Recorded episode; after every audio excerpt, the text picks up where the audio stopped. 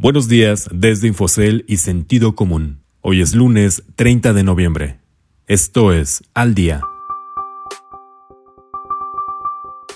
La renegociación del pacto fiscal podría aplazarse. Televisa es otra vez señalada. ¿Saldrán los ansiras de altos hornos? Las exportaciones caminan bien, las importaciones no. Las acciones de las farmacéuticas oscilan con la vacuna contra el COVID. Hola, soy Ricardo Legorreta y estas son las historias que debes saber para estar al día.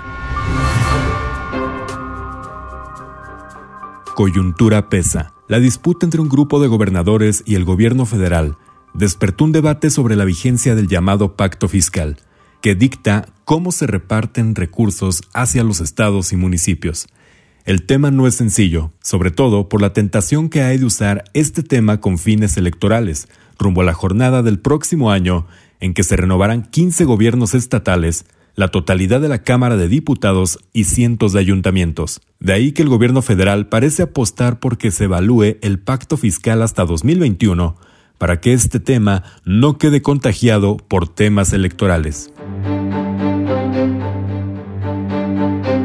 Peleará. Grupo Televisa, la principal empresa de medios del país, podría iniciar una nueva batalla con el Instituto Federal de Telecomunicaciones, que la declaró con poder sustancial en sus servicios de televisión y audio restringido en 35 municipios del país. La decisión podría resultar en medidas asimétricas contra la empresa, que ha tenido en su negocio de cable, que opera bajo la marca Easy, uno de sus negocios más resistentes en los últimos años. La moneda aún está en el aire para Televisa y el IFT no ha publicado sobre la decisión, por lo que analistas coincidieron en la necesidad de esperar para ver. Luego de tres décadas, las negociaciones entre Altos Hornos de México y Grupo Villacero tomaron un curso imprevisto con la posibilidad de que la familia Ansira ponga fin en su participación en la mayor acerera del país luego de casi tres décadas. La posibilidad fue planteada por la familia del empresario Alonso Ansira en una asamblea de accionistas de Grupo Acerero del Norte, la controladora de la empresa también conocida como AMSA. Con ello, evitará mayores presiones a la empresa por parte del gobierno de México, a quien en varias ocasiones ha señalado de emprender una andanada en su contra y del presidente del Consejo de Administración. El comprador de su participación en GAN, que asciende a 50%, sería el mismo Villacero. Dos realidades. El sector externo en México se confirmó en octubre como el principal impulsor de la economía nacional, al romper otro récord en el superávit de la balanza comercial.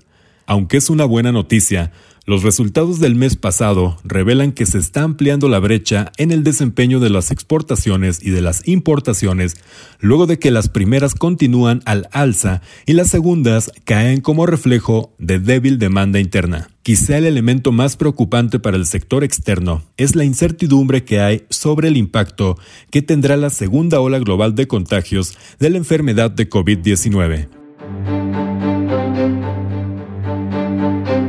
En la carrera, en el galope por ser el primero en conseguir una vacuna eficaz contra el SARS-CoV-2, el virus causante de la enfermedad COVID-19, ha hecho que el precio de las acciones de las empresas farmacéuticas reflejen las altas expectativas de mercado. De las 26 vacunas que se han probado en humanos, solo las de Pfizer y Moderna han reportado tener una eficacia de hasta 95% pero los resultados de una eficacia promedio de 70% y en algunos casos de hasta 90% de la vacuna de AstraZeneca se vieron opacados por dudas sobre la aplicación de las dosis, por lo que su tropiezo colocó a otro potencial laboratorio, Novavax, en la contienda por asegurar una posible inoculación para 2021. De hecho, las acciones de Novavax han ganado 3.090% en lo que va del año, mientras que las acciones de Moderna han subido 549% en el mismo lapso. En cambio, las cotizaciones de AstraZeneca han avanzado solamente 5.2% desde finales de 2019 a la fecha y las de Pfizer han caído 5% en el lapso ya mencionado. Usted puede consultar estas y otras historias en la terminal de Infocel y en el portal de Sentido Común. Este fue su resumen noticioso al día. No deje de escucharnos mañana con las principales noticias de negocios, economía y mercados. Que tengan un excelente lunes.